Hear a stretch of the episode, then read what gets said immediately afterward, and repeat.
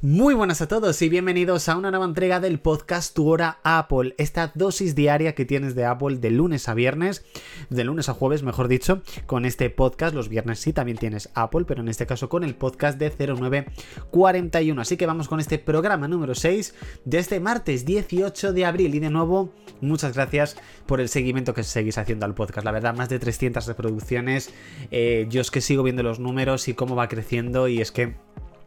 Estoy alucinando, la verdad. Así que muchísimas, muchísimas gracias. Si me notáis un poquito raro de la voz, es porque estoy con un ataque de alergia bastante, bastante fuerte y me está costando un, un poquito, pero por supuesto no podía dejar de grabar este, este podcast. Vamos con noticias de última hora y es que al parecer y según lo filtrado el MacBook Air de 15 pulgadas no será el único Mac que se lance o se presente mejor dicho en la World Developers Conference 2023. La pregunta es, ¿qué Mac podrían en este caso lanzar junto con el MacBook Air de 15 pulgadas? Bueno, la verdad que ha pasado, va a ser en junio, julio, mejor dicho,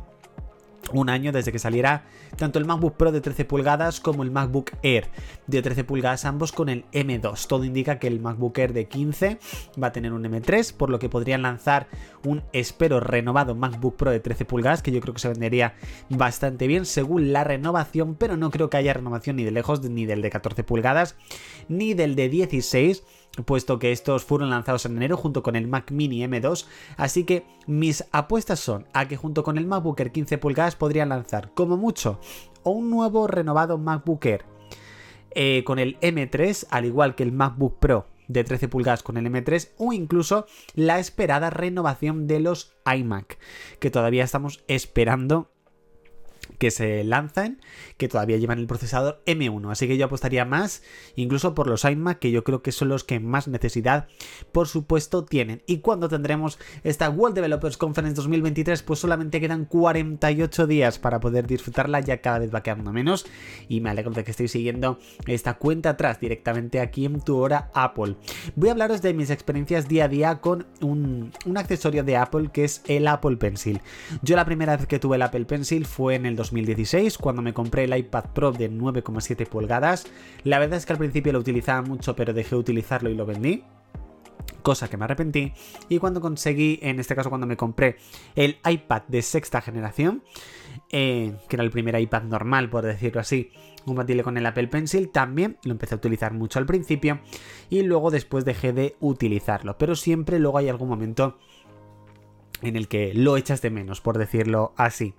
En este caso, cuando me compré el iPad Pro de 12,9 pulgadas de 2020, sí que le compré el Apple Pencil. Y sí que es verdad que cada vez lo iba utilizando más, había veces que no lo tenía ni siquiera pegado, pero donde más lo he utilizado sin dudas en el iPad Mini 6, es en este caso por cómo se queda pegado, porque prácticamente es que no abulta no abulta prácticamente nada y porque a la hora de escribir es muchísimo más cómodo porque es una pantalla que parece verdaderamente un blog de notas. Así que yo la verdad que sí que lo utilizo, no una, una, exageración por decirlo así, pero sí que es verdad que le saco rendimiento, sobre todo después de tantos pencil que he tenido, que este ha sido el tercero. En, en, este caso en mi iPad mini 6. Vamos con la frase del día, en este caso por supuesto de Steve Jobs, dijo, tuve suerte, supe muy temprano en mi vida qué era lo que deseaba hacer. Yo creo que nunca, en este caso, podemos saber qué queremos hacer en la vida, porque yo que es verdad que yo de pequeño quería ser profesor,